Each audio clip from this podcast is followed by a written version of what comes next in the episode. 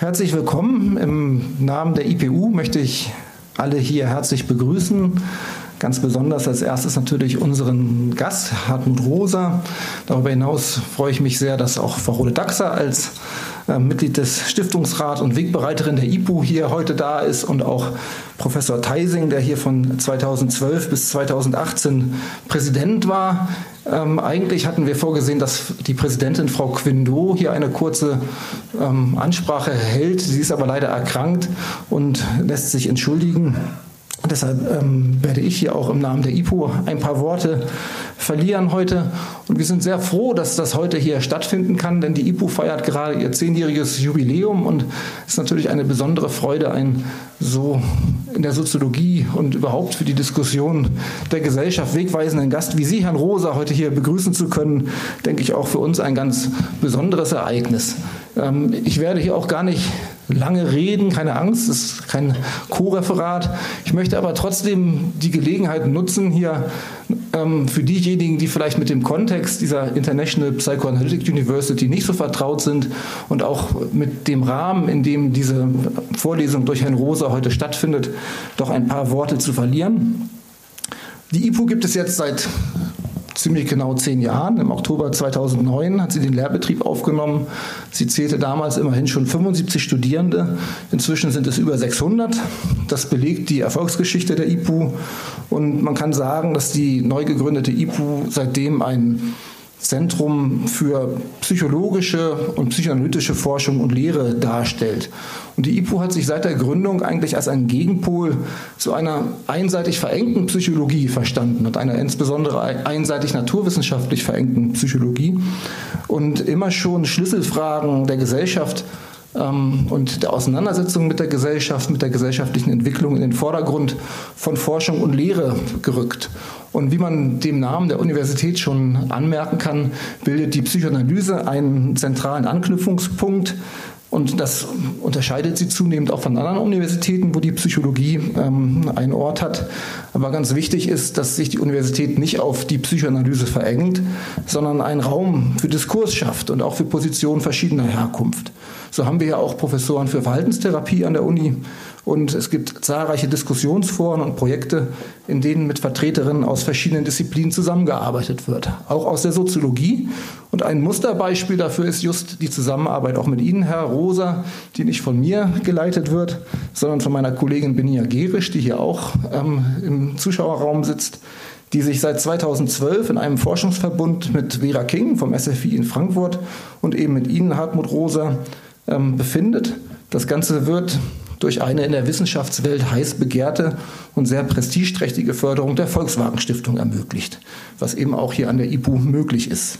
Und in einem ersten Projekt ging es dabei um den kulturellen Wandel von Selbstentwürfen, Beziehungen und Körperpraktiken im Zeitalter von Beschleunigung, ein Begriff, den Sie, Herr Rosa, ja auch wesentlich mitgeprägt haben. Es hieß Aporien der Perfektionierung und verwies damit auf die Unmöglichkeit, angesichts zahlreicher Widersprüche die unsere Gesellschaft heute kennzeichnen, diese Perfektionierung jemals zu erreichen.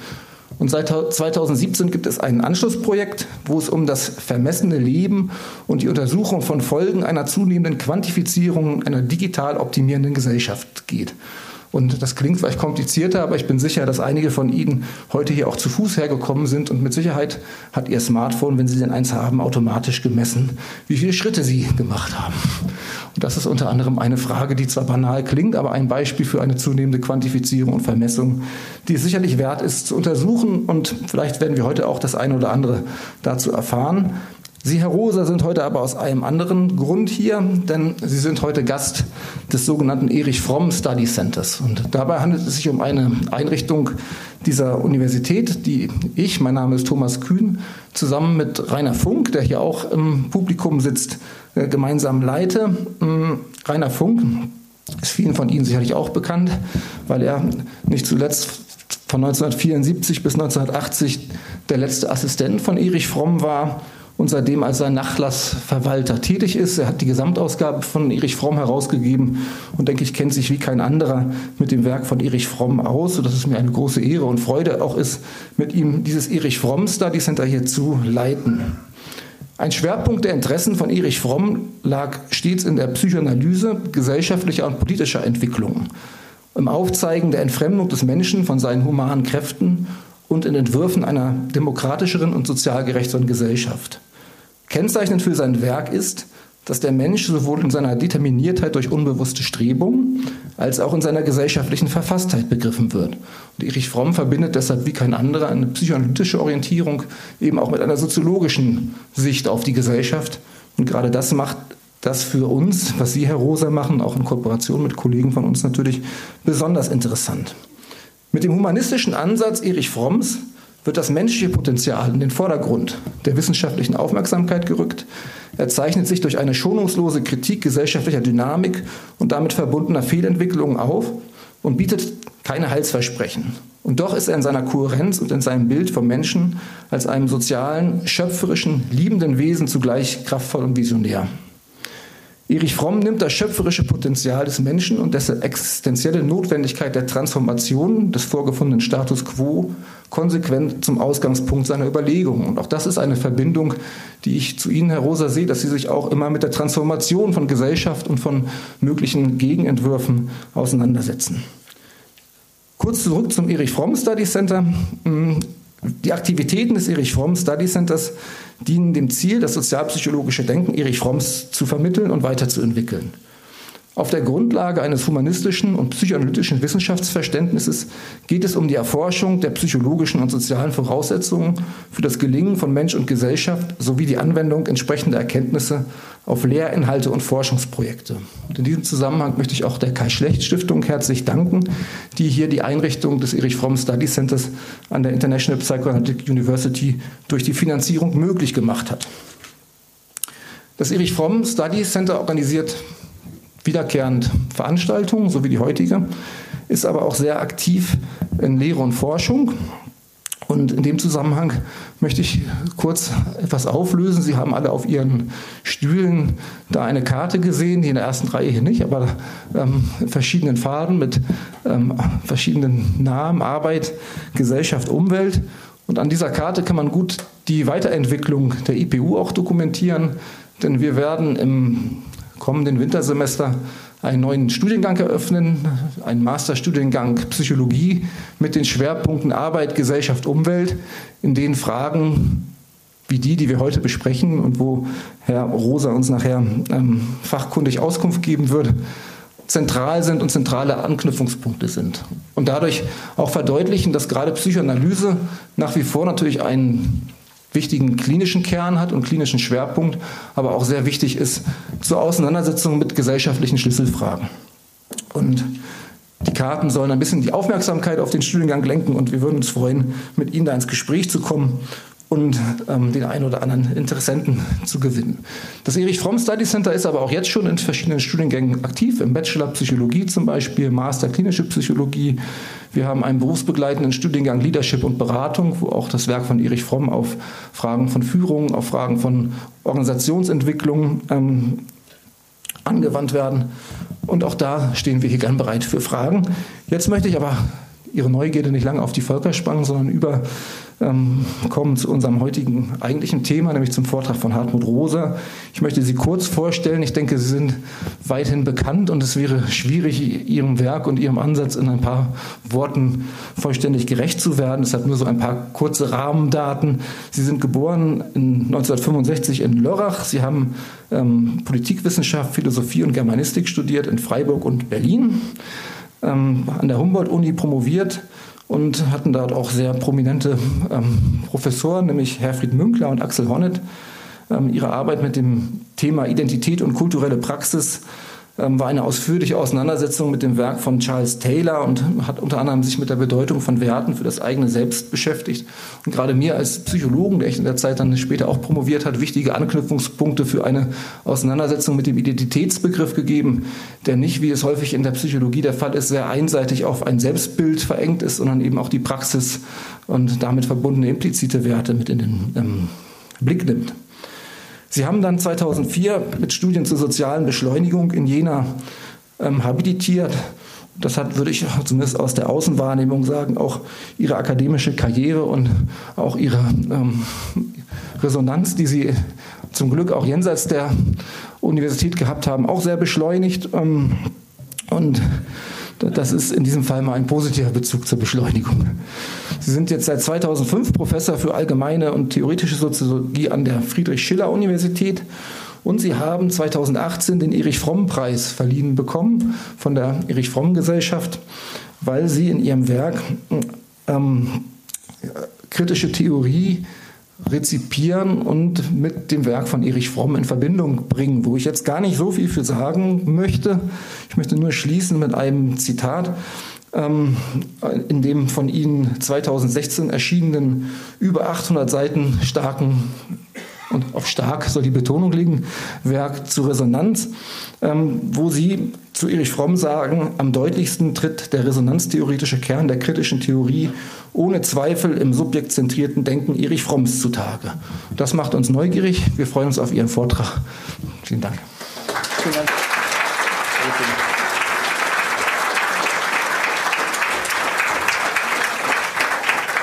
Vielen Dank, äh, Thomas Kühn, für die äh, nette Einleitung und äh, Ihnen und Herrn Funk und äh, allen anderen an der IPU auch für die Einladung hierher. Ich fühle mich ja wirklich schon fast äh, zu Hause, weil ich in den letzten Jahren immer wieder hier war. Natürlich insbesondere durch die Zusammenarbeit mit Beninia Gerisch und dem, äh, dem Projekt, den beiden Projekten, die daraus hervorgegangen sind. Aber irgendwas rauscht. Wir hatten auch schon eine Resonanztagung hier und ist es offensichtlich, mache ich irgendwas falsch? Äh, dass das, was äh, mein, mein Interesse ähm, äh, ist, es naheliegend, nahelegt, ähm, die Verbindung zu suchen von Soziologie und von Psychologie, wobei ich ja wirklich nicht Psychologe bin von meiner Ausrichtung und Herkunft. Aber die Frage nach dem Zusammenhang von Selbst und, Psyche, Gesellschaft und Kultur ist, ist eine, die mich stark interessiert und die eben zum Beispiel auch Erich Fromm ganz stark interessiert hat. interessiert hat genau. Äh, und deshalb ist das, was ich Ihnen jetzt heute vorführen möchte, nicht irgendwie das, was ich sowieso schon immer mache, wenngleich es ein paar ähm, äh, Nähen natürlich gibt. Zu einer Weiterentwicklung vielleicht des Resonanzkonzepts, aber ich wollte es mal wirklich systematischer von einer Idee, äh, an einer Idee aufhängen, von der ich glaube, dass man die bei Erich Fromm findet, dass sie vielleicht da in den Kern stellen kann und dann weiterentwickeln in Blick äh, auf ein, das, was ich inzwischen ein mediopassives Weltverhältnis nenne. Klingt hoffentlich spannend, klingt auch ein bisschen sperrig, ich weiß.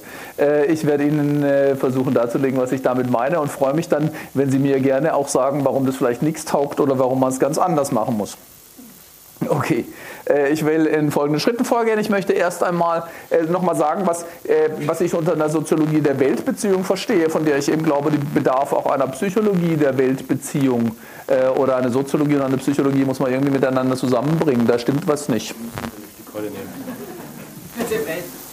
Ja, meine akustische Weltbeziehung ist gestört. Ja, aber dann mache ich es gleich weg. okay.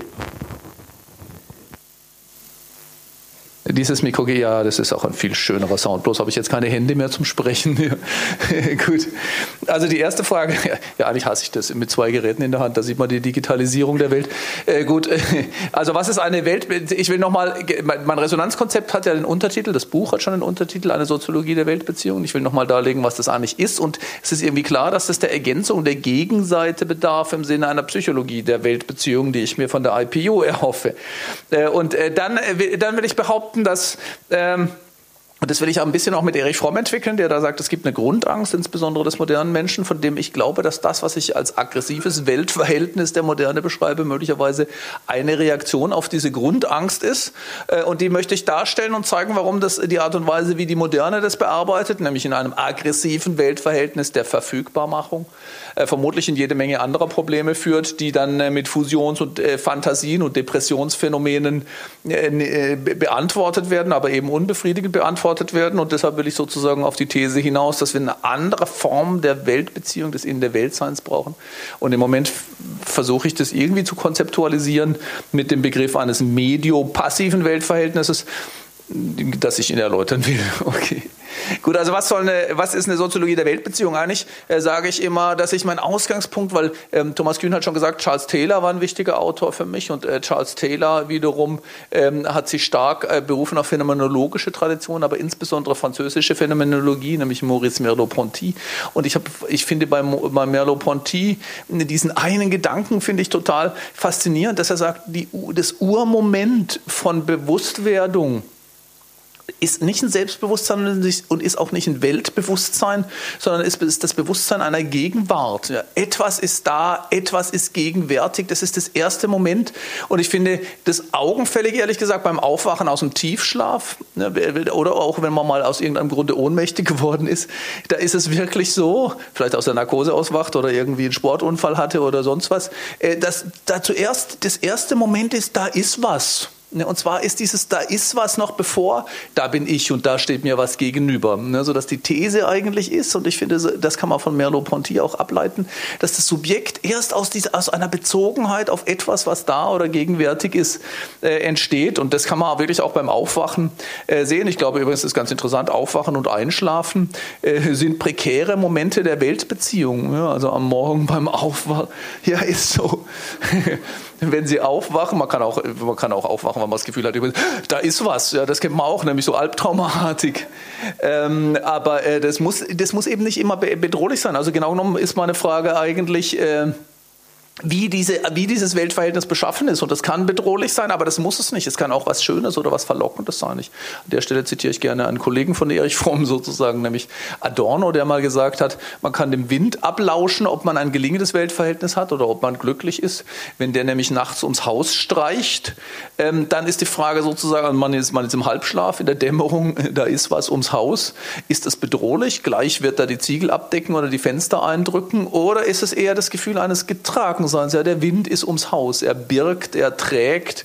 Und genau genommen hat meine Soziologie der Weltbeziehung mit dieser Frage begonnen, was die Bedingungen dafür sind, dass wir uns in die Welt hineingeworfen oder von ihr getragen fühlen. In dieser simplen äh, Dichotomisierung, finde ich, kann man sehen, dass äh, Weltverhältnisse unterschiedlich beschaffen sein können. Die sind nicht nur bedrohlich oder gefährlich, sie können eben auch verlockend sein zum Beispiel oder stimulierend oder gütig oder tragend oder schweigend und indifferent. Beim Einschlafen ist es übrigens auch so. Da wiederum fand ich den Gedanken immer faszinierend, dass wir unseren Standpunkt zur Welt aufgeben müssen, weil wir uns nämlich hinlegen sozusagen. Man, über, man überlässt sich dann ähm, einer Welt, die dann weiterhin da sein wird, obwohl man selber sie nicht mehr kontrollieren kann. Man muss Kontrolle völlig aufgeben. Und wenn wir, wenn unser Weltverhältnis prekär ist, weil wir gestresst sind, weil wir Angst haben, dann fällt uns das Einschlafen extrem schwer. Insofern äh, ist sozusagen der Schlaf, wenn Sie so wollen, die Grundform einer Weltbeziehung. Gut, aber die, die Idee war dann zu wissen, und meine These ist, mit Merleau-Ponty und anderen, ich nenne das relationale Ontologie, aus der Bezogenheit auf ein anderes, auf das, äh, das noch gar nicht ein anderes ist, sondern es ist eigentlich nur eine Grundform der Bezogenheit, aus der dann ein Selbst und ein anderes hervorgeht und wie dann ein, das wissen dann äh, Sie besser in der Entwicklungspsychologie zum Beispiel, wie ein Subjekt oder ein Baby zu einem Selbstbild kommt, einem Selbstgefühl, einem Selbstsinn, durch die Reaktion der signifikanten anderen. Da finde ich George Herbert Mead ganz ne, eindrucksvoll. In den Augen der anderen, in der Reaktionen der Mutter oder des Vaters oder wer immer da für einen Sorge trägt, entsteht dann sowas wie ein Bewusstseinsfunke, der ein Selbstbewusstseinsfunke werden kann. Also sowas meine ich mit Soziologie der Selbstbeziehung. Und die These ist dann eben, warum das eine Soziologie werden kann und nicht nur eine Philosophie oder eine Psychologie oder eine Phänomenologie, dass die Qualität dieser Weltbeziehung eben abhängt oder also dass die sozusagen historisch und kulturell variabel ist. Ja, wie Menschen auf Welt bezogen sind, was das impliziert, wie dann das Subjekt zur Welt steht, wenn es sich zu einem Subjekt entwickelt. Das ändert sich mit der Kultur, mit der Lebensform, vielleicht auch mit der gesellschaftlichen Stellung, vielleicht mit dem Alter. Also wenn ich, ich habe immer behauptet, eine Grundfrage der Soziologie der Weltbeziehung ist, sind zum Beispiel Menschen in der Stadt anders auf Welt bezogen in der, als auf dem Land? Sind junge Menschen anders auf die Welt bezogen als alte? Frauen anders als Männer aufgrund ihrer Sozialisation? Man kann auch fragen, ändert die Digitalisierung die Art und Weise, wie wir auf das, was da ist und gegenwärtig bezogen sind? Gut, das ist die, das ist die Ausgangsidee. Und ich glaube, ich behaupte jetzt einfach mal, also das ist auch nach meiner Kenntnis von Erich Fromm wirklich so, dass ihn eigentlich das auch interessiert hat in so einem Buch wie Sein und Haben, aber auch in den ganzen anderen, äh, die Furcht vor der Freiheit oder ähm, äh, die, heißt es Furcht vor der Freiheit, ja, oder? Oder Kunst des Liebens und in diesen in, den, in allen möglichen anderen Büchern. Da, meiner Ansicht nach geht es ihm immer um die Frage, was ist denn das für ein Verhältnis? Ja, was für Arten, was für Formen der Bezogenheit zu anderen Menschen, aber eben auch zu sich selbst, zu den Dingen, ähm, äh, und zur Technik äh, entwickelt sich. Also und Sein und Haben sind meiner Arten zwei Formen, äh, sind meiner Ansicht nach zwei Formen der Weltbeziehung. Oder auch wenn er Arbeit und Liebe analysiert, was für eine Art von Beziehung brauchen wir denn da? Wann gelingt diese Art der Weltbeziehung oder wann misslingt sie? Und auch für ihn sind ja, für ihn sind die Begriffe der Aggression eine wichtige Folge sozusagen der modernen Art und Weise, wie wir in die Welt gestellt sind. Und er stellt dagegen, nach meiner Lesart, diesen Begriff der Spontanität, der, Spont der Spontanität, wo wir, äh, wo man, die man vielleicht unterschiedlich auslegen kann. Ich behaupte, dass er da eigentlich das im Sinne hatte, was ich mit Mediopassivität beschreibe. Ich muss zugeben, ich mache das irgendwie meistens so mit Denkern. Ich behaupte immer, die wollten eigentlich auch schon sagen, was ich sagen will. Kann gut sein, dass das falsch ist. An den Stellen, wo das falsch ist, werden sie mir es äh, einfach sagen. Äh, aber äh, bei Erich Fromm, glaube ich, äh, ist na, nach meiner Lesart interessant oder er hat diesen Gedanken zu sagen, naja, man muss verstehen, wenn man wissen will, wie Menschen auf Welt bezogen sind, wie moderne Menschen insbesondere auf Welt bezogen sind. Übrigens, das ist eben auch Charles Taylors Frage, der immer die Condition Humana untersuchen wollte und dann gesagt hat, was bedeutet es an Menschen menschlicher Handelnder zu sein? Und was bedeutet es, ein menschliches handelndes Wesen unter den Bedingungen der Moderne zu sein? Und das sind meiner Ansicht nach auch die beiden, die, die verknüpften Grundfragen bei Erich Fromm. Und Fromm sagt, es gibt da so einen Grundprozess der Entbettung, wenn man so will, oder der Trennung der Herauslösung, ne, die eigentlich zum Menschen äh, überhaupt gehören, aber in der Moderne verschärft werden. Vielleicht in dem, was wir moderne Gesellschaft nennen, auch soziologisch, erst ähm, sich radikalisiert. Nämlich erstens mal natürlich die Trennung der irgendwie gedachten Ursymbiose von Mutter und Kind weiß nicht mehr, ob das noch politisch korrekt ist, aber halt also, äh, also so, eine, so eine menschliche äh, Urbeziehung. Dann sagt er aber auch, also dass, dass uns die Natur als ein Gegenüber erscheint. Ja, die Lösung von der Natur ist, dass, dass Menschen sich als unabhängige Wesen die, die Natur der gegenüberstehen und der Natur gegenüberstehen und sie äh, gestalten oder gebrauchen können, die dann aber umgekehrt auch bedrohlich für sie werden kann. Diese Ablösung, dass uns die Natur als Ganze gegenüberstehen kann, ist eine, ein Prozess, der sich in der Moderne radikalisiert. Und das Gleiche passiert mit der Gesellschaft, dass die Horde, die Gemeinschaft, wie immer wir die uns denken, etwas ist, von dem wir uns auch lösen, zu dem wir in Distanz und Differenz treten können. das sind drei äh, Distanzierungsprozesse, die charakteristisch sind vielleicht für menschliches soziales Leben überhaupt, aber in der Moderne radikal werden. Also insbesondere radikal werden im Blick auf Naturverhältnis und Gesellschaftsverhältnis. Und daraus sagt er, so äh, verstehe ich ihn, dass, da, dass es da eine Grundangst gibt, nämlich die, die, äh, die Möglichkeit der radikalen Atomisierung oder Isolation, dass man sich als abgetrennt erlebt, eben nicht als ein Teil der Natur oder Teil der Gesellschaft, sondern als ein isoliertes Einzelatom. Ich, an der Stelle finde ich, find ich Nietzsche besonders interessant, der, von dem ich glaube, der hat tatsächlich das auch äh, äh, immer wieder thematisiert in Zarathustra und auch in seinen Gedichten. Sehr gut. Na gut, jetzt werde ich mich eben einfach bewegen. Oh, Sie bauen es wieder zusammen. Super, ja, danke.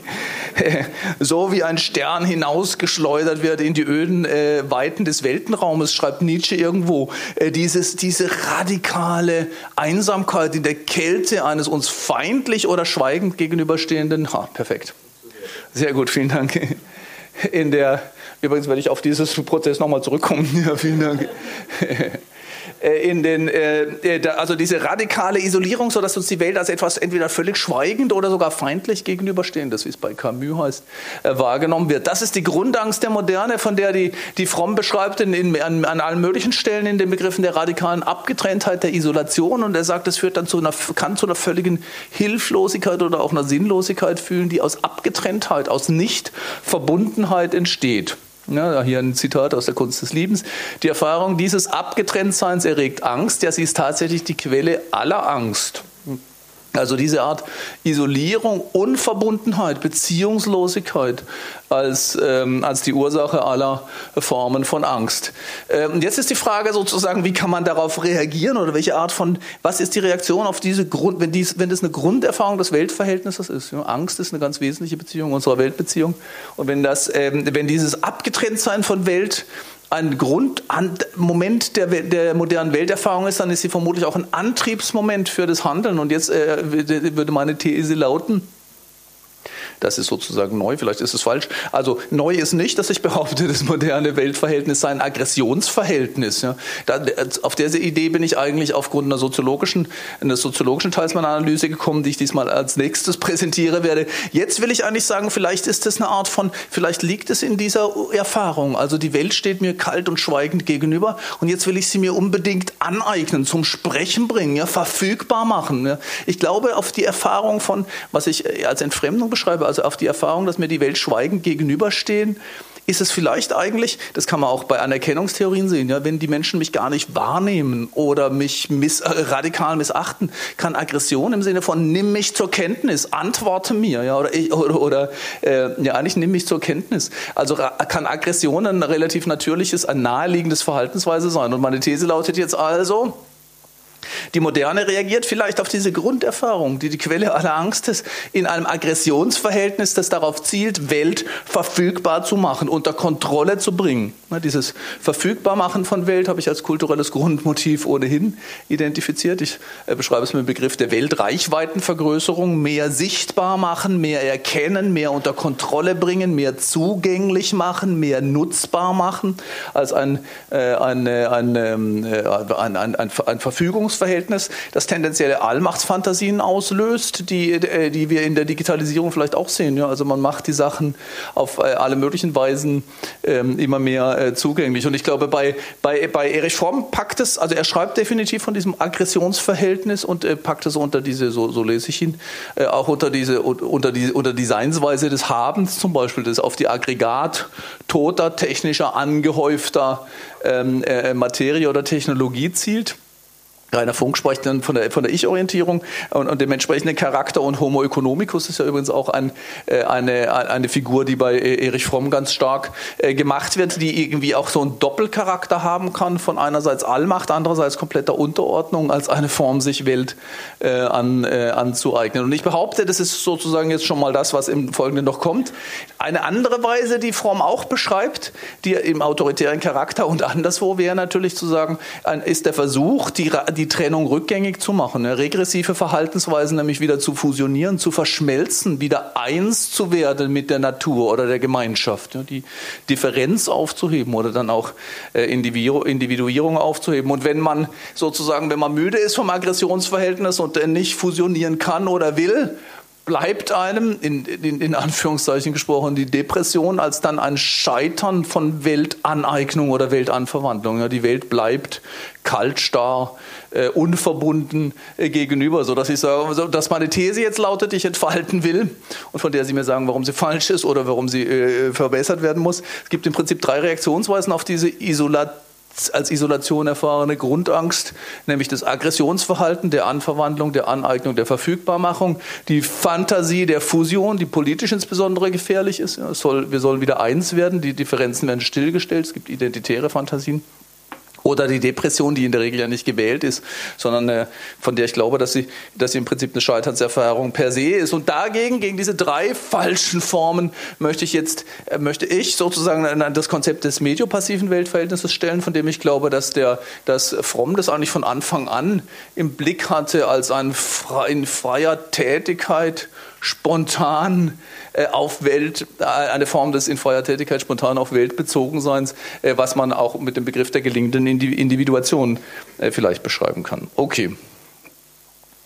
Äh, diese, ach ja, da habe ich noch ein schönes Zitat aus der Furcht vor der Freiheit, der das zum Ausdruck bringt. Ich finde, da, da, da sieht man, warum Fromm sozusagen ein, Beziehungstheoretiker ist und warum er glaubt, dass es jetzt sozusagen weder Aggression noch Fusion noch Depression, sondern was anderes Schönes. Der Mensch hat die Möglichkeit, spontan, ich habe übrigens e ewig mich über diesen Spontanitätsbegriff gewundert. Ich glaube, als ich das Resonanzbuch geschrieben habe, habe ich zuerst noch gesagt, dass mir gar nicht einleuchtet und später habe ich es dann irgendwie begriffen, auch weil zwischen Spontanität und Unverfügbarkeit Möglichkeit, glaube ich, eine, eine, große innere Verwandtschaft besteht.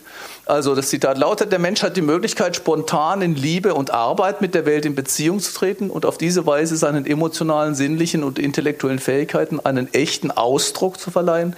Auf diese, auf diese Weise kann er mit seinen Mitmenschen, mit der Natur und mit sich selbst wieder eins werden Klingt wie eine Fusionsidee, aber meiner Ansicht nach ist der Trick bei Fromm dabei, dass er eben nicht so eins wird, dass die Zweiheit aufgehört ist. Es ist eigentlich, wie eine, ist eigentlich eine dialektische Bewegung. Ja, beides, das, das Ich und das andere bleiben erhalten, aber so, dass sie verbunden sind. Und das ist genau, das ist meine Hoffnung, in, mit dem Resonanzbegriff zum Ausdruck zu bringen. Hier steht es nämlich, ohne die Unabhängigkeit und Integrität seines individuellen Selbst aufzugeben. Ja, das ist sozusagen, das ist das, was ich als Resonanz zu beschreiben versucht habe, was ich jetzt als mediopassives Weltverhältnis zu spezifizieren will versuche und von dem ich glaube, dass auch Erich Fromm darauf hinaus wollte. Gut, kommen wir nochmal zu der Sache mit der Aggression. Also meine These lautet hier, dass die Moderne insgesamt übrigens eben nicht nur in der individuellen kulturellen Reaktion, ja, nicht nur als psychisches Weltverhältnis oder als kulturelle Vorstellung, sondern institutionalisiert ein Aggressionsverhältnis zur Welt äh, hervorgebracht hat. Das institutionalisierte Weltverhältnis ist ein Aggressionsverhältnis und das, ist, das, das liegt daran, dass eine moderne Gesellschaft gar nicht anders kann, als sich dynamisch zu stabilisieren. Also meine These lautet, das charakterisiert sie insbesondere im Wirtschaftssystem, das ist jetzt für Fromm oder für kritische Theorie auch nicht überraschend, dass das mit Kapitalismus zusammenhängt. Und im Kapitalismus hat man diese, das, was hier steht, nämlich, dass eine moderne Gesellschaft dadurch definiert ist, dass sie sich nur dynamisch stabilisieren kann. Was bedeutet, sie muss ununterbrochen wachsen, äh, beschleunigen, innovieren, um ihren institutionellen Status quo zu erhalten. Und das sieht man natürlich in der Kapitalbewegung im Prinzip am klarsten, GWG Strich. Geld, also es, es gibt nur ökonomische Bewegung. Geld wird nur investiert als Kapital Kapital, wenn es Hoffnung gibt, auf G', also irgendeine Form von Rendite, äh, äh, Rente oder Profit oder Gewinn. Und damit sind sie in einer, in einer nie wieder aufhebbaren Steigerungsspirale. Und das entscheidende Spiel, ich, ich, es ist wirklich komisch, wir hatten gerade Fridays for Future, nein, wir hatten Students for Future, Klimawoche, Streik in Jena, auch in Leipzig, aber ich war halt nur mal in Jena. Ähm, und habe da, äh, und eine ganze Woche wollen, haben die Studenten gesagt, wir wollen darüber diskutieren, wie es weitergeht mit der Klimakrise. Äh, ist ja auch in allen Hinsichten interessant. Und da habe ich mal wieder mit Ökonomen diskutiert und es ist irgendwie hoffnungslos, weil die Ökonomen immer sagen, aber ist doch ganz normal, dass Menschen wachsen wollen und sich weiterentwickeln und Neues hervorbringen und so. Die sind nun mal neugierig und außerdem sind sie faul. Und ich würde denen recht geben, das ist so. Ja, also natürlich ist Entdeckertrieb, Neugierde und von mir aus sogar die sind, kann ich das nicht irgendwie besser hinkriegen, gehört irgendwie zum menschlichen Wesen dazu. Und faul sind wir auch. Wenn es eine bessere Möglichkeit gibt, äh, also mit weniger Energieaufwand ein Ziel zu verwirklichen, dann folgen wir dir natürlich. Ähm, und Gesellschaften waren auch immer gezwungen äh, zu reagieren auf eine Not, auf eine Bedrohung oder so. Aber das Spezifikum der modernen Gesellschaft ist also nicht dass wir Neuerungen haben oder wachsen oder auch mal gelegentlich beschleunigen, sondern dass wir es systematisch tun müssen, um das Bestehende zu erhalten. Und das ist historisch neuartig und einzigartig. Das ist eine historische Singularität. Also, dass man sozusagen sich steigern muss, um das Bestehende zu erhalten. Das ist eben nicht nur ökonomisch so, dass wir sonst Arbeitsplätze verlieren und die Firmen, sondern wir können ohne diese ständige systematische Steigerung an Weihnachten kann man das schön beobachten. Ne? Es müssen irgendwie mehr Geschenke sein als letztes Jahr, sonst kriegen wir eine ökonomische Krise. Also ohne diese, ohne diese ständige Steigerung äh, kann man äh, das Gesundheitssystem nicht erhalten, man kann das Rentensystem nicht erhalten, man kann das Wissenschaftssystem nicht erhalten, man kann das Kunstsystem nicht erhalten, man kann eigentlich gar nichts erhalten. Da kann man in Griechenland schön sehen, alle Institutionen, übrigens auch die politischen Spielräume, kommen in die Krise, wenn wir nicht ununterbrochen zulegen. Und da sieht man sozusagen die Institutionalisierung des Aggressionsverhältnisses. Wir müssen zulegen, wir müssen uns steigern und das Steigerungsspiel wird inzwischen von Angst getrieben und nicht von, da kommt wieder die Angst sozusagen auch als Grundangst, gar nicht von dem Begehren nach Neuem, von der Vision nach was Besserem. Deshalb beschreibe ich das mit rasendem Stillstand.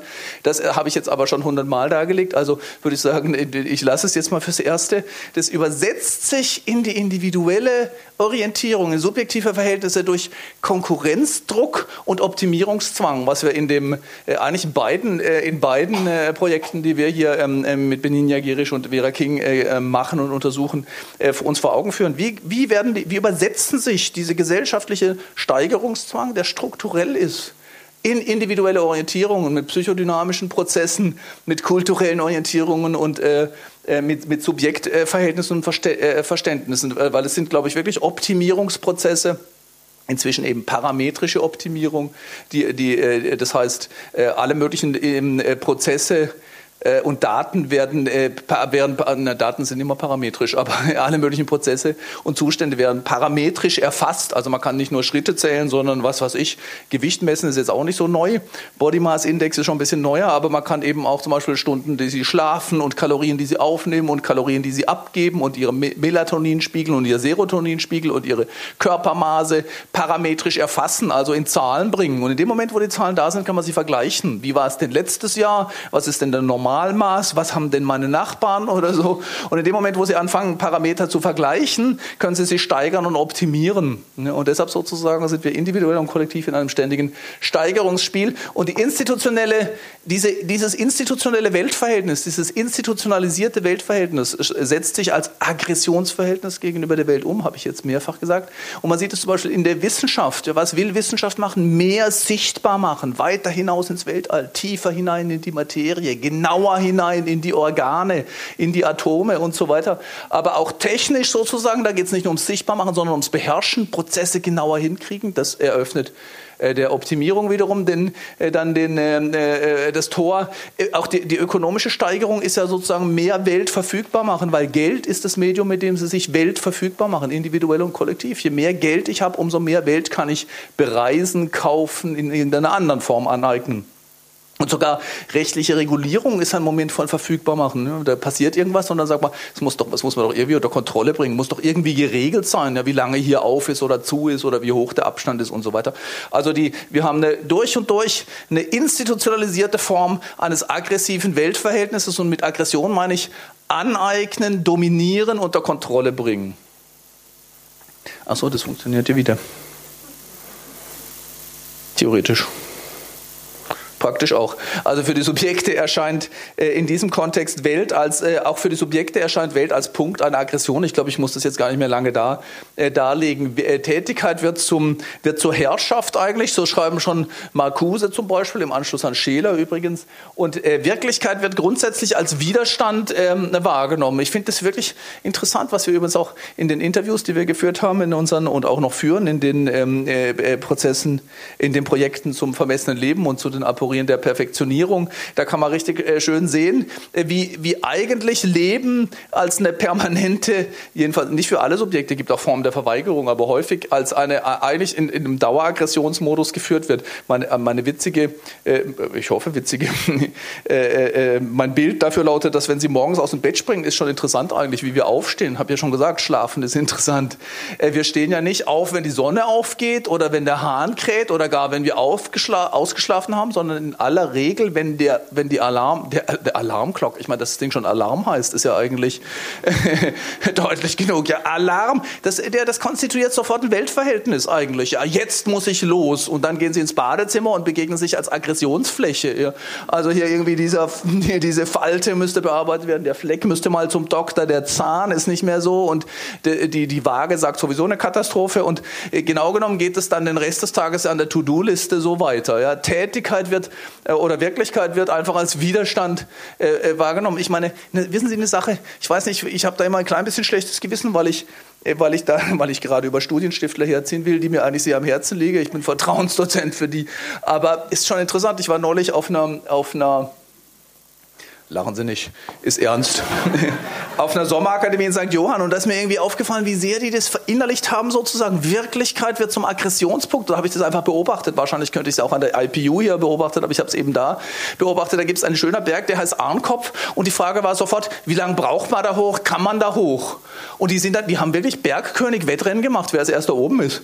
Und da habe ich, hab ich zu einem gesagt, Mann, was, du hast ein, dreiviertel Stunden gebraucht, da steht dreieinhalb und so. Und da war er ganz geknickt und sagte, ja, aber der Rekord liegt bei 48 Minuten. Minuten oder so. Also da sehen Sie, was ich mit äh, mit ähm, Aggressionsverhältnissen mache oder so, da kommt sowas, kommt die Rede auf Cambridge oder Oxford und die Frage ist, wie kommt man denn da rein? Was muss ich denn da tun, um da hinzukommen? Ja, das selbst Cambridge ist im Prinzip ein Aggressionspunkt, weil ich da irgendwie hin muss. Und der Witz ist, das setzt sich sogar noch da fort, wo man denkt, das spannen Sie mal aus. Abends in der Kneipe oder ist er nicht in der Kneipe, ist im Keller Berge von Alkohol, die müssen weggehauen werden. Ich meine, es ist wirklich so. Das ist ein Aggressionsverhältnis zum Alk. Du musst irgendwie deinen Mann oder deine Frau stehen, indem du eben mehr weghaust als die anderen.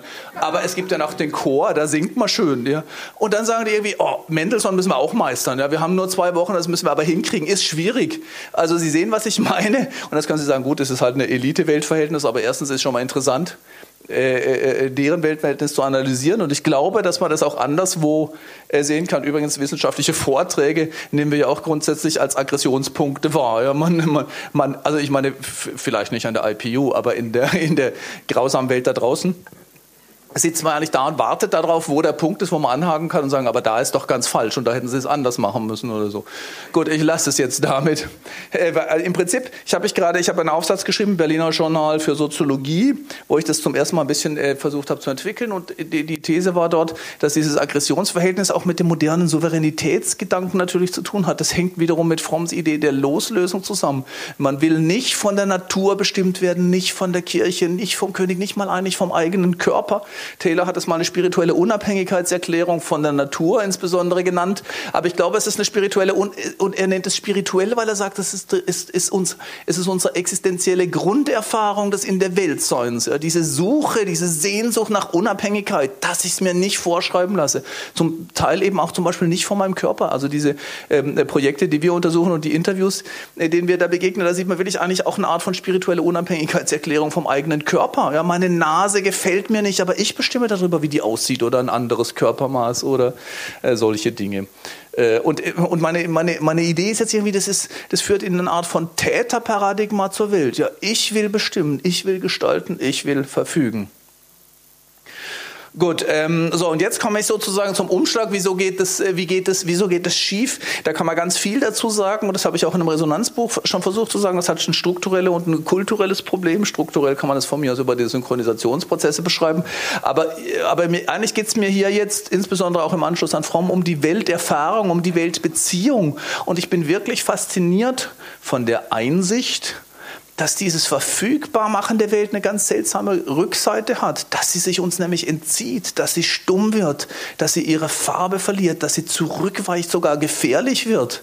Ich glaube, das ist die moderne Grunderfahrung. Und in der, Öko, in der Ökokatastrophe, im Naturverhältnis findet es im Prinzip seinen paradigmatischen Ausdruck, weil wir immer zu Natur verfügbar machen wollen. Aber die Hauptnaturerfahrung heute, ich behaupte, es ist die Hauptnaturerfahrung, wenn man Menschen fragt, was fällt ihnen zur Natur ein, müssen wir, müssen wir direkt mal, ich werde sofort neu neues Forschungsprojekt beantragen, drei Millionen. Äh, was fällt Ihnen zur Natur ein? Ich bin eigentlich ziemlich sicher, die allermeisten Menschen würden erstmal sagen, oh je, das ist das Gefährdete, das Bedrohte. Ja, Klimawandel fällt mir ein und Umweltzerstörung und Artenverlust und so etwas.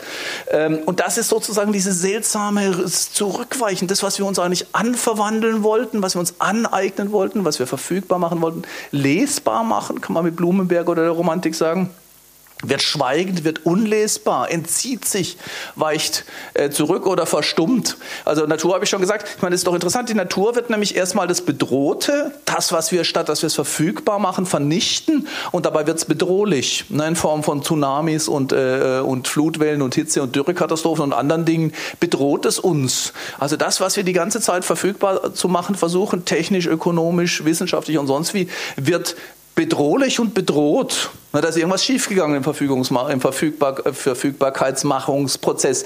Und ich glaube übrigens, dass man das Gleiche also ich, weil ich ja leider nicht ewig reden darf, ich wollte dreieinhalb Stunden, aber man hat sie mir nicht gegeben.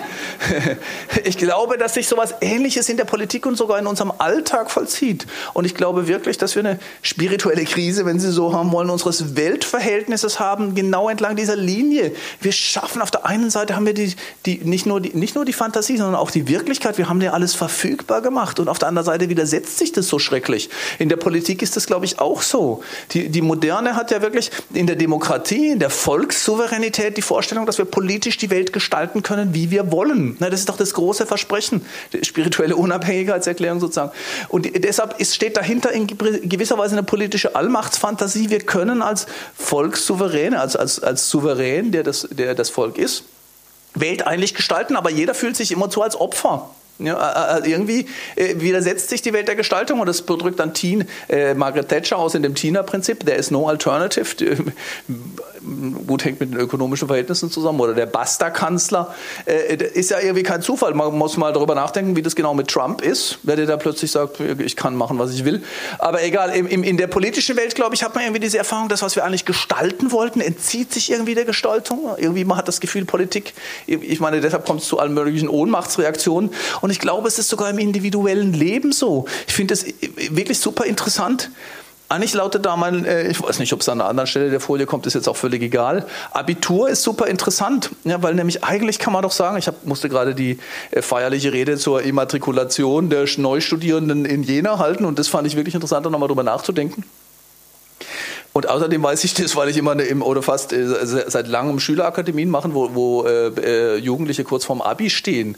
Und das Abi wird eigentlich immer verkauft von den Erwachsenen, von den Eltern als der tollste Moment im Leben, weil jetzt bist du frei, jetzt steht, jetzt liegt dir die Welt zu Füßen, was ja auch stimmt. Ja, nie wieder ist der Lebensweg so offen und die Welt steht dir eigentlich, das ist ein, interessanter Punkt der Weltbeziehung. Jetzt steht ihnen die Welt zur Verfügung. Vorher läufst du nämlich eigentlich wie auf Schienen, weil erstens bestimmt die Eltern, wie du lebst im Wesentlichen Wesentlichen. Und zweitens, die Gesellschaft verlangt von dir, dass du einen guten Schulabschluss machst. Muss nicht unbedingt Abi sein, aber für viele ist eigentlich diskussionslos. Und was du machen musst, um zum Abi zu kommen, ist völlig klar. Ich würde eigentlich sagen, der Alltag ist geregelt, was du jeden Tag machen musst. In der dritten Stunde habe ich Mathe, in der fünften habe ich Deutsch. Äh, der Lebensweg ist irgendwie klar. Ich muss auf diesen Abiturspunkt zusteuern. Und ähm, eigentlich ist auch die, die gesellschaftliche Erwartung ist das auch. Und nach dem Abi ist plötzlich offen, wie du den Alltag gestaltest und auch, was du jetzt machst mit deinem Leben. Und erstaunlicherweise wird es aber als nicht als Befreiung, sondern als angstmachender Punkt erlebt. Das ist wirklich erstaunlich. Die, die, die sind, Todesangst ist jetzt vielleicht übertrieben, aber ich behaupte wirklich, gibt es auch, inzwischen gibt es auch erste Daten dazu. Ja. Abitur macht den Leuten höllische Angst. Also eine Teilnehmerin hat neulich, eine Akademie-Teilnehmerin neulich zu mir gesagt, meine Eltern haben so viel in mich investiert, ja, 18 Jahre lang. Und ich habe das Gefühl, wenn ich es jetzt mache, falsch mache, habe ich alles versaut. Ist ja kein Wunder. Und was ich sagen will, ist, die haben, ich habe es gegoogelt, 19.595 Studiengänge zur Verfügung. Ne?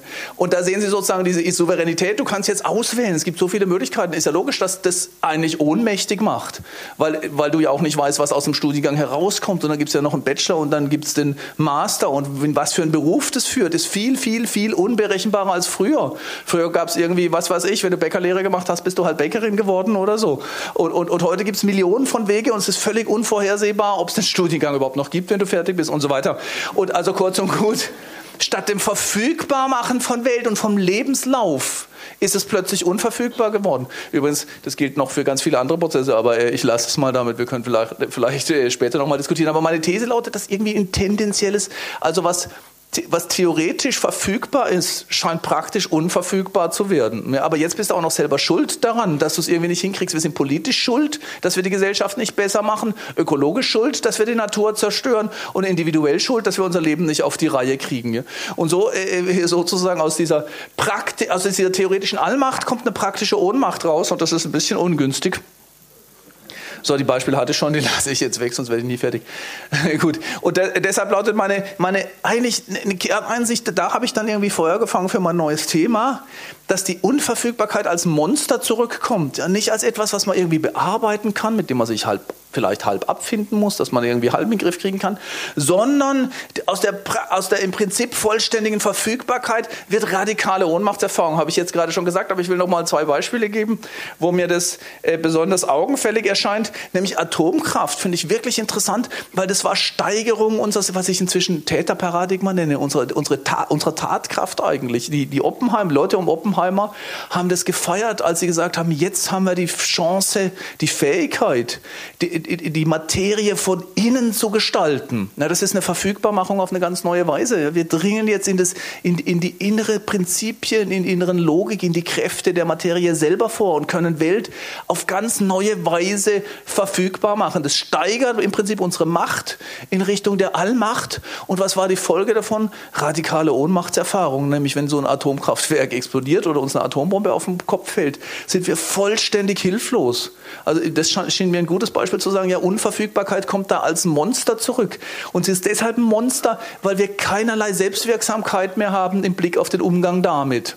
Ja, wir können sie nicht, also wenn in ein äh, explodiertes Atomkraftwerk können wir nicht irgendwie richtig eindämmen, wir können es nur begraben. Wir können es nicht mal, es, es, untergräbt unsere Selbstwirksamkeitserfahrung sogar insofern, dass wir radioaktive Strahlung nicht mal wahrnehmen können. Ja, sie essen dann den köstlich schmeckenden großen Pilz, der ist nur leider radioaktiv verseucht. Ja, er, er, macht uns so ohnmächtig, dass wir noch nicht mal seine Schädlichkeit sehen können oder wahrnehmen können. Also Allmacht schlägt in radikale Ohnmacht um. Und gut, Schwangerschaft habe ich hingeschrieben, weil ich da auch eine Studie gelesen habe, fand ich wirklich interessant, weil ich meine, obwohl ich auch weiß, ich muss hier wirklich sagen, eigentlich sollte man als Mann vielleicht gar nicht darüber reden, weil, weil natürlich hat man konstitutiv keine Ahnung davon und ich vielleicht schon gar nicht, aber ich fand diese Studie interessant, nämlich zu sagen, wir wissen immer mehr, also wir können ja immer mehr Prozesse verfügbar machen, die da in der Schwangerschaft ablaufen, sowohl im Blick auf den Körper der Mutter als auch im Blick auf den Körper des, äh, des, äh, des Kindes. Aber, äh, und das müsste doch eigentlich Sicherheit geben, mehr Verfügbarkeit. Aber es, es, scheint so, es gibt da eine interessante Studie dazu, dass die Angst äh, äh, ähm, systematisch zunimmt. Je mehr Prozesse man im, im, Begriff und im Blick hat, umso mehr nimmt die Angst davor zu. Ja, weil man natürlich auch tausend Sachen falsch machen kann. Und auch da würde ich sagen, weil Selbstwirksamkeit natürlich abnimmt. Ja, du bist jetzt völlig abhängig von diesen Parametern, von den Bildschirmen und von den Medikamenten und von sonst noch was. Du kannst das ja irgendwie kaum äh, selber machen. Oder äh, aber ähm, beim Essen ist es genauso. Immer mehr Parameter werden verfügbar, was da drin ist und was gut ist und was schlecht ist. Aber das führt nur dazu, dass Menschen jede Menge Essstörungen entwickeln. Ja, ich weiß nicht mehr, wann ich essen soll und wie viel ich essen soll und welcher Stoff oder welcher Stoff nicht. Die Unverfügbarkeit kommt als Monster zurück, glauben Sie es mir. Aber mein Lieblingsbeispiel ist sowas hier. Also, weil ich finde wirklich alltagspraktisch eigentlich will ich erklären, wo die ganze Wut herkommt und dieser Frust. Wir sind so reich geworden und wir haben fast Vollbeschäftigung in Deutschland. Natürlich gibt es äh, immer auch Opfer, solche, die prekarisiert und ausgeschlossen werden, aber die hörst und siehst du in der Regel nicht, also nicht politisch und anderweitig nicht, aber auch die, die Arbeit haben und Geld haben und Ressourcen haben. Da steigt ständig der Frust in allen Ländern. Also in den USA sind die, die Liberals und die Republicans eigentlich kurz davor, bereit, sich gegenseitig umzubringen und in England die Leavers und die Remainers. Und ich finde, das nimmt auch anderswo zu. Gibt ja inzwischen relativ äh, viele Studien und Bücher dazu, dass der, der Alltagsfrust und die Alltagsaggression zunimmt. Und meine Frage wo, wo kommt denn das her? Und meine Antwort lautet, es liegt eigentlich daran, dass wir ständig in diesem Spalt gefangen sind, dass wir tendenziell allmächtig, aber praktisch ohnmächtig sind. Und ich finde, Fernbedienungen sind dafür ein gutes Beispiel. Weil wir sind quasi allmächtig geworden. Wir können irgendwie mit der richtigen Fernbedienung in hochtechnisierten, digitalisierten Räumen äh, Gott sein. Ja, ich es hell, ich mache es dunkel, ich mache es warm, ich mache es kalt, ich mache die Fenster auf, ich mache sie runter. Ich, ich, ich, ich habe den Raum unter Kontrolle, ja? bis irgendein Relais ein, ein, oder, oder, oder äh, kaputt ist oder der Akku leer oder so. Und dann kann ich gar nichts mehr machen. Ich kriege das Fenster nicht mehr auf, ich kriege das Fenster nicht mehr zu, ich komme nicht mal mehr raus. Und ich finde es wirklich interessant, wenn eine Türe, ich, ich finde, es geht mir um Weltverhältnis, um verkörpertes Weltverhältnis. Und ich finde, bisher war es halt so, dass so eine scheiß Türe auch mal klemmen konnte. Und da kannst du daran rütteln. Und wenn sie, selbst wenn sie verschlossen ist, mit einem kräftigen Tritt, kriegst du sie vielleicht auf oder so. Aber jetzt ist es irgendwie so, ich kann sie zwar mit der Fernbedienung auf, zu, ich bin Gott, aber wenn dieses Ding nicht funktioniert, dann, dann versuche ich da rauszugehen. Es geht ganz leicht, keinerlei Widerstand, sie geht bloß nicht auf, es ist nichts zu machen, der vollständige Ohnmacht. Und ich glaube, oder zum Beispiel im Auto eingeschlossen werden, ist auch super. Es ist mir neulich wirklich passiert, das ist kein Witz. Ich habe gar kein so besonders hochtechnisiertes Auto, aber die sind ja alle voll elektronifiziert jetzt. Und irgendwie, ich glaube, es war einfach nur die Batterie leer. Aber es war Winter, es war im letzten Winter und ich lebe im Hochschwarzwald, es war richtig kalt und hat geschneit. Und das Letzte, was mein Auto tat, war alle Fenster runterfahren und dann ging absolut nichts mehr. Wobei ich sagen muss, immer noch besser als eingeschlossen werden im eigenen Auto. Aber selbst das Auto kann zum Monster werden. Gut was wollte ich nochmal sagen? Genau, dass Unverfügbarkeit monströse Formen annimmt, weil, du, weil, es, weil, du, weil es im Verhältnis zu ihr keinerlei Selbstwirksamkeitserfahrung mehr gibt, keine Erreichbarkeit, sondern nur noch die schweigende Welt, ja, die uns schweigend oder feindlich gegenüberstehende Welt. Und das ist eine sehr ungünstige Form des In der Weltseins. Also die Radikalisierung der Tatkraft, ihre Steigerung führt zur Radikalisierung der Ohnmacht. Und das ist äh, schlecht. Und deshalb gibt es, da, dazu weiß ich übrigens noch nicht genug. Da können Sie mir ganz sicher viel mehr sagen. Aber meine, meine, also meine These ist, eine Form darauf zu reagieren, ist regressive Fantasien der Fusion in ein identitäres Ganzes. Und eigentlich ist mir das nur deshalb interessant, also jetzt habe ich noch die Entfremdung, das habe ich jetzt ausführlich dargelegt, das lassen wir weg. Äh, die, die Fusionsfantasie, irgendwie zu sagen, okay, da müssen wir halt zurück sozusagen, also weg von diesen, also die, die zweite Form auf diese Abtrennungserfahrung zu reagieren, wäre äh, Fantasien einer visionären Verschmelzung, die uns die Allmacht wieder zurückgibt. Da hat ja die kritische Theorie in ihrer Auseinandersetzung und ihrem Anschluss an Freud, an die Psychoanalyse einiges versucht mit dem autoritären Charakter und so weiter. Und da finde ich, ich finde, da, da finde ich in dieser politischen Dimension besonders eindrucksvoll Donald Trumps, ähm, habe ich jetzt schon oft gesagt, sage ich noch einmal mir, Donald Trumps äh, Acceptance Speech, als er auf dem, auf dem, äh, auf dem, ähm, äh, auf der, äh, auf der Parteiversammlung der Republikaner seine Kandidatur für die Präsidentschaft angenommen hat vor der letzten Wahl, da hat er irgendwie gesagt, ihr in Detroit, die vergessen seid, ihr im Rust Belt, die keiner hört, ja, ihr im tiefen Süden, die schon lange äh, misshandelt oder missachtet oder sonst was werdet, I am your voice. Na, das fand ich, finde ich eine sehr eindrucksvolle ähm, ähm, äh, Formulierung, weil die im Prinzip meiner Ansicht nach so eine Art von Resonanzversprechen gibt. Ich mache deine Stimme wieder hörbar, ich stelle deine Weltbeziehung wieder her. Aber er sagt eben nicht, ich gebe dir eine Stimme, ich gebe dir Wirksamkeit, sondern ich bin sie. Ich bin deine Stimme. Das heißt eigentlich Hals Maul, ja, weil ab jetzt bin ich deine Stimme. Und an der Stelle wird es, glaube ich, unter, unter, unterlaufen und Identitäre das hat ja auch Jan Werner Müller irgendwie versucht darzulegen, was ist das, äh, das, die Idee des, des Rechtspopulismus, dass eigentlich halt Differenz nicht mehr zugelassen wird. Es, es soll nur noch dieses eine geben und damit die Widerständigkeit der Welt ähm, stillgestellt werden. Also die Idee, dass man Allmacht zurückgewinnen kann, ohne die Ohnmacht, indem man äh, fusioniert. Und die, äh, die Überwindung der Isoliertheit, der Atomisierung oder der Trennung wird einfach durch Preisgabe von Differenzen äh, angestrebt. Und das ist eine äh, eine problematische äh, Entwicklung. Ich habe äh, ich hab das neulich nochmal versucht zu durchdenken, das können wir vielleicht in der Diskussion äh, dann, äh, dann nochmal machen, äh, wie, wie das sich auf Zeiterfahrungen auswirkt. Weil ich nämlich glaube, wirklich Entfremdungserfahrungen, von denen ich glaube, dass Depression, das habe ich jetzt übersprungen, aber Depression, glaube ich, ist radikale Entfremdung, wenn es sozusagen keinen Weg mehr zur Welt gibt, wenn man Welt nicht mehr zum Sprechen bringen kann. Die Grunderfahrung dort, auch in einem Burnout, von dem ich ja eh glaube, dass er sozusagen eigentlich eine Form der Depression ist oder sage ich jetzt mal, Sie werden es mir sagen, wenn es falsch ist. Äh, die Grunderfahrung ist, dass die Welt kalt, schweigend gegenübersteht, ja, farblos. In Menschen in Freiburg gab es eine Studie, die gesagt haben, wer in einer tiefen Depression steckt, da ändert sich sogar die Farbwahrnehmung. Die Welt scheint wie von einem Grauschleier äh, belegt. Finde ich wirklich hochinteressant, weil das in diesem Entzauberung steckt sozusagen. Die, die Welt verliert die Farbe, sie verliert den Klang. Es kommt zu einer Erstarrung auf der Weltseite, aber auch auf der Subjektseite. Ich fühle mich nicht mehr, ich spüre mich nicht mehr. Also das, was ich den vibrierenden Resonanzdraht zur Welt nenne, der, äh, der friert ein und das hat definitiv eine, eine, eine zeitliche Seite, ja, dass Menschen ein Zitat habe ich gelesen von einem Menschen in Depression.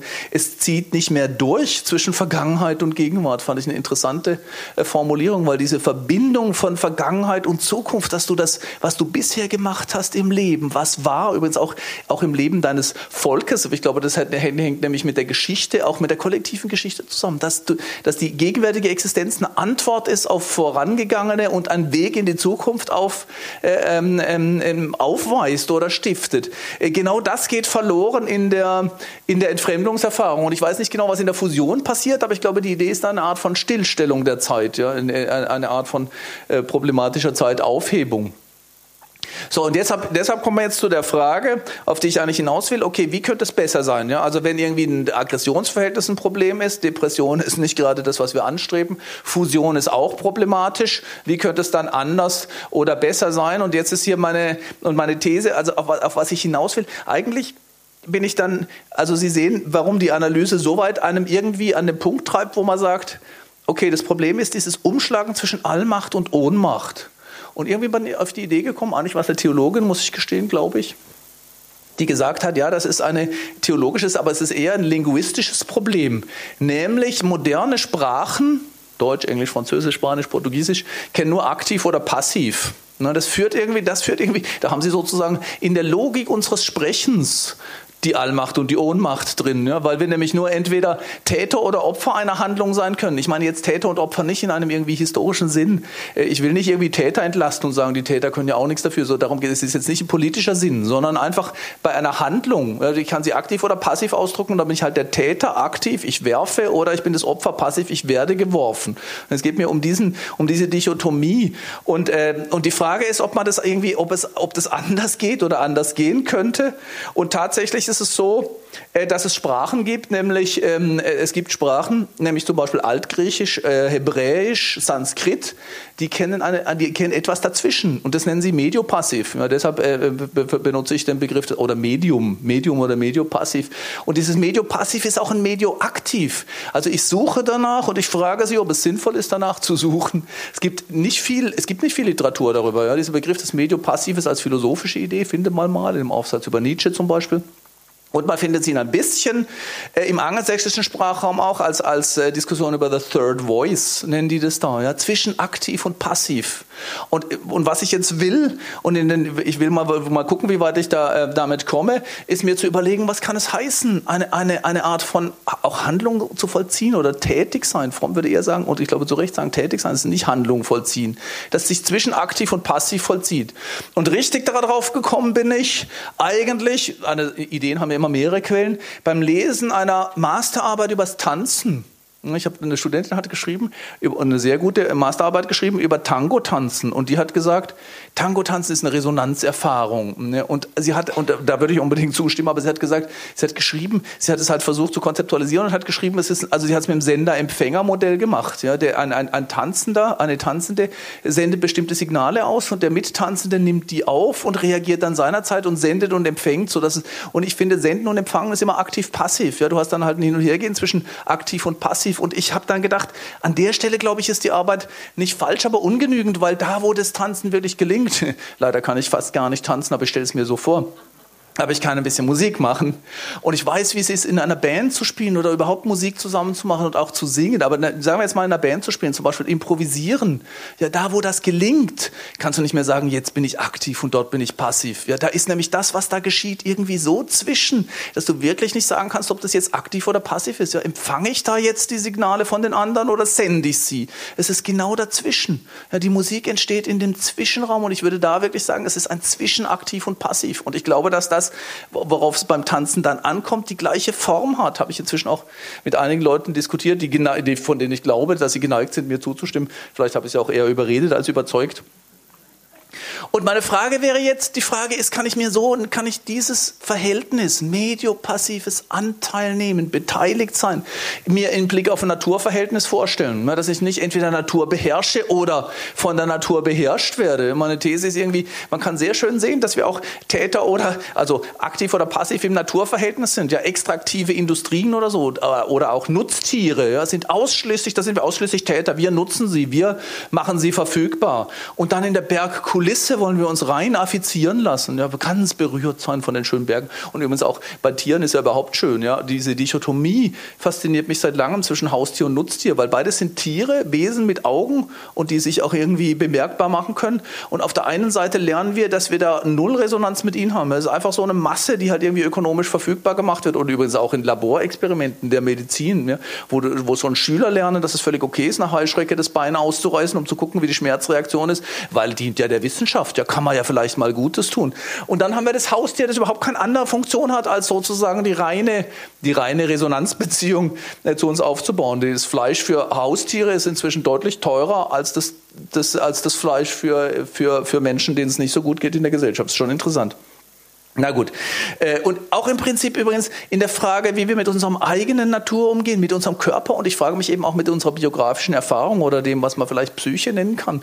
Da glaube ich, gibt es ja irgendwie auch genau diese beiden Haltungen. Also entweder du hast ein psychisches Problem und dann gehst du halt zum Doc oder so und sagst, ich, das muss mal weg. Ja, da wirst du Täter sein. Ja. Ich will irgendwie, dass ich nicht mehr rot werde oder nicht mehr nervös werde. Oder auch beim Körper. Ich möchte, dass die, dieses oder jener Körperteil größer oder kleiner ist. Oder man, man erfährt sich nur als Opfer. Ich bin halt so. Ne? Du musst auf deinen Körper hören dann, dann bist du sozusagen nur reaktiv. Und die Frage ist, kann ich mir ein mediopassives Verhältnis zum eigenen Körper, zur eigenen Psyche darstellen und wie würde das aussehen? Und äh, kollektiv gesehen äh, schwebt mir eben das auch bei, in Bezug zur Geschichte vor. Weil mit Taylor würde ich sagen, klar ist in der Moderne irgendwie der Bruch mit der Geschichte angesehen. Wir lassen die Tatsache, dass wir mal so waren oder eine bestimmte Geschichte haben, hat uns heute gar nichts mehr zu sagen. Oder umgekehrt, Identitäre, weil wir immer weiß waren, müssen wir immer weiß bleiben oder weil wir christlich waren oder so. Und da, da würde ich sagen, was ist ein mediopassives Geschichtsverhältnis? Nämlich hören auf die Geschichte und antworten, was ja nicht perpetuieren heißt, sondern vielleicht auch auf bittere historische Erfahrungen so antworten, dass man sie anders macht.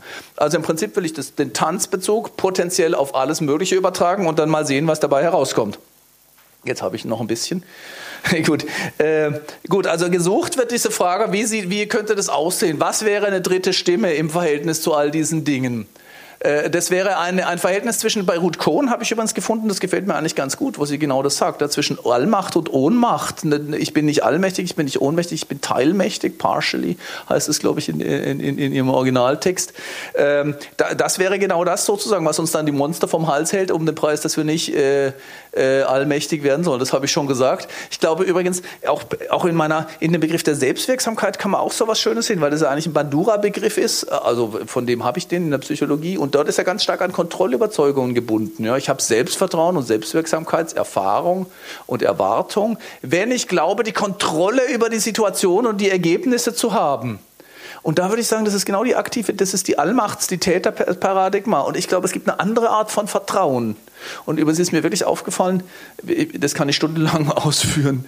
Also ich meine, äh, eigentlich, das beruht auf einer Erfahrung, die ich als Lehrender gemacht habe. Ich habe mich total gewundert, wieso Stunden, bei denen ich nicht keinen großen Plan habe und mich nicht gut auskenne, tendenziell viel besser laufen als solche, wo ich genau weiß, was ich will. Wenn ich nämlich Taylor unterrichtet habe, habe ich immer das Gefühl, irgendwie die Stunde war nicht so das Richtige. Und dann habe ich aber irgendeinen Autor gelesen, wo ich dachte, oh Gott, den Text habe ich nicht so genau gelesen, ja mal sehen, was passiert. Und dachte am Schluss, war eine richtig gute Stunde. Und inzwischen weiß ich, woran das liegt und auch, wie das trotzdem schief gehen kann. Also es ist nicht einfach gesagt, wenn du keine Ahnung hast, wird es eine gute Stunde. das meinte ich nicht. Aber es ist mir irgendwie klar, wenn ich Taylor unterrichtet habe, habe ich ziemlich genau im Sinne, da will ich eigentlich die Kontrolle, was da am Schluss rauskommt. Ja, die müssen begreifen, was selbstinterpretierende Wesen sind, was starke Wertungen sind, was moralische Landkarten sind und immer sagen die was Falsches und haben es nicht richtig begriffen und halten mich mit Fragen auf. Ja, eigentlich bin ich da sowas von nicht resonant. Oder man könnte auch sagen, bin ich eigentlich im Täterparadigma. Äh, und und, und, äh, und äh, wenn, ich, wenn es aber um was geht, wo ich mich nicht so gut auskenne oder so, da bin ich total offen. Ne, da, da, da will ich mal hören, was die sagen und mal sehen, wo uns die Diskussion hinführt. Das ist ein anderer Modus der Beziehung. Und ich habe aber festgestellt, wenn, also wenn ich jetzt wirklich gar keine Ahnung habe, läuft die Stunde auch schief. Ich brauche Vertrauen da rein, dass mir dann schon was einfällt zu dem, was die Studierenden sagen. Ja, dass wir da schon was rausholen werden aus dem Text, aber ich weiß noch nicht was. Und ich glaube wirklich, Selbstwirksamkeit muss hier heißen, dass ich in der Lage sein werde, zu hören und zu antworten, etwas zu machen damit, den Stoff oder die Studierenden ähm, äh, äh, zum Sprechen zu bringen und darauf zu reagieren. Das ist eine andere Form von Selbstwirksamkeit in einem Prozess. Ja. Nicht, dass ich genau weiß, was rauskommt, dass ich Kontrolle über das Ergebnis habe, sondern dass ich in der Lage bin zu antworten. Das fand ich wiederum interessant auf einem Kirchentag haben die irgendwie die Geschichte der Maria vorgeführt, also Jugendliche irgendwie, da ging es um so eine Nachtschicht und da ging es irgendwie, wo der Engel der Verkündigung irgendwie und Maria war dann voller Vertrauen und da habe ich über dieses Vertrauen nachgedacht und dachte, ja, das ist ja nicht ein Vertrauen darüber, dass sie jetzt genau weiß, wer sie ernährt und wo sie ein Haus findet und so, sondern ein Vertrauen darauf, so, eigentlich würde ich sagen, dass sie, dass sie antwort- und handlungsfähig bleibt. Und deshalb glaube ich, äh, man muss, also Selbstwirksamkeit und äh, Vertrauen haben da eine andere, äh, in, in einem gelingenden mediopassiven Weltverhältnis braucht es dieser Dinge, aber das Vertrauen und die Selbstwirksamkeitserfahrung basiert nicht auf der Kontrollüberzeugung, ne, sondern auf der Überzeugung von der Antwortfähigkeit. Und deshalb, deshalb habe ich in der Resonanztheorie schon immer mit dem Begriff der Anverwandeln statt Aneignen. Die, die tote Habe, die Habensorientierung bei Fromm ist Aneignen und Anverwandeln ist, sich auf nicht vorhersagbare Weise durch das, was einem da begegnet, äh, verwandeln zu lassen. Und das ist die, und also das ist sozusagen die Grundbewegung von Resonanz, dass man nicht auf der Identität beharren muss, aber auch nicht sich an die Differenz verliert oder sie einfach als feindlich oder unüberbrücklich äh, ähm, äh, akzeptiert, sondern dass man die Trennung überwinden kann, aber nur um, der, um den Preis der eigenen Verwandlung. Ne? Ich glaube, das löst auch dieses ursprüngliche Fromm-Problem der Abgetrenntheit. Es gibt eine Brücke zu dem anderen und den anderen, aber nur in der Bereitschaft, sich berühren und verwandeln zu lassen. So, und was ich schon gesagt habe, ist, wenn ich das als Medio-passiv beschreibe, dann meine ich damit genauso sehr Medio-aktiv. Ja, das ist nicht einfach ein passives Weltverhältnis. Medio heißt, oder ich, ich lese es als halb, ne? oder es ist halb aktiv, halb passiv. Und jetzt finde ich übrigens richtig interessant, dass man nicht so genau weiß, wie man das denken muss. Also man kann Medio-passiv, wenn man das mal versucht, also das ist der Punkt, an dem ich jetzt weiterarbeiten will, heißt Medio-passiv ähm, äh, ein Wechselspiel von aktiv-passiv in dem Sender-Empfänger-Modell? Ich glaube eher nicht. Aber es heißt auch nicht einfach genau in der Mitte ja, von so einem Polaritätsding, sondern es, eigentlich muss es irgendwie heißen, es ist ein drittes Verhältnis. Es ist weder aktiv noch passiv, sondern es ist ein, ein partizipatives äh, Verhältnis vielleicht. Und das, glaube ich, hat äh, Fromm letzten Endes mit seinem Spontanitätsbegriff versucht äh, zum Ausdruck zu bringen. Das, was ich vorhin gesagt habe. Ja, ich glaube, da hat er sowas im Sinn. Ja, Mediopassives in der Welt sein, sodass die Unabhängigkeit und äh, Integrität des individuellen Selbst äh, gewahrt äh, und gewährleistet bleibt, ohne dass es verloren geht.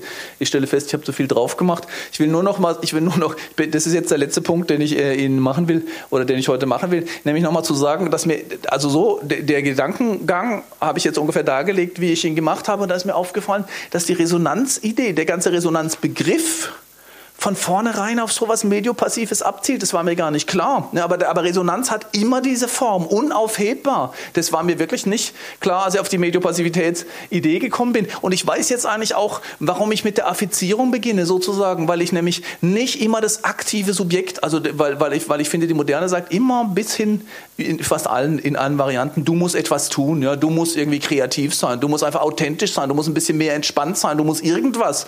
Und, und ich wollte immer mit der anderen Seite Seite beginnen. Ja, das erste Moment ist ein, ein affiziert werden, ein anrufbar oder berührbar sein. Wir haben vorhin äh, äh, schon äh, kurz darüber gesprochen. Vielleicht ist das bei Fromm sogar anders, dass er die freie Tätigkeit, die spontane Tätigkeit stärker betont. Die kommt bei mir aber auch, aber sozusagen als zweites Moment. Also es ist eine Affizierung und das ist eben nicht einfach, es ist, deshalb ist Resonanz nicht was Aktives. Ich kann es nicht herstellen, ich kann es nicht herbeibringen, sondern ich bedarf dieses Impulses, aber dann antworte ich darauf in, in, in selbstwirksamer Weise, die aber nicht auf Kontrolle zielt, weil das zu einer Transformation führt, deren Ergebnis ich nicht in, unter Kontrolle oder im Griff habe. Ähm und Unverfügbarkeit habe ich auch schon, äh, habe ich schon, ähm, äh, habe ich jetzt schon, äh, äh glaube ich, dargelegt. Ich kann Resonanz nicht erzwingen. Ich kann nicht sagen, was dabei herauskommt, ne? weil sonst, sonst bin ich wieder im Tätermodus. Äh, Resonanz bedeutet, in ein Verhältnis zu treten, das mich verwandelt, ohne sagen und, und damit mich auf ein anderes einzulassen, ohne sagen zu können, äh, was die Transformation genau für ein Ergebnis hat. Also Unverfügbarkeit hat zwei Seiten. Erstens, ich kann sie nicht erzwingen. Sie gehen ins Konzert und wollen wirklich sich tief mit der Musik verbinden und berühren lassen lassen, aber leider sitzen sie irgendwie vollständig unberührt da. Ich finde übrigens, es ist gerade, ist interessanterweise ja gerade ein, daran erkennen sie, dass sie eine Depression haben, wenn sie in ihrer Lieblingsmusik sitzen und sie erkennen das eigentlich, eigentlich liebe ich die, ich mag die eigentlich, aber es bewegt sich gar nichts in mir. Ja, diese Verbindung äh, kommt nicht zustande. Aber das ist also das erste Moment der Unverfügbarkeit ist, dass sie das Eintreten nicht erzwingen können. Das zweite ist, dass wenn die Verwandlung stattfindet, es nicht vorhersagbar ist, was dabei herauskommt. Ich finde übrigens wissenschaftliche oder protowissenschaftliche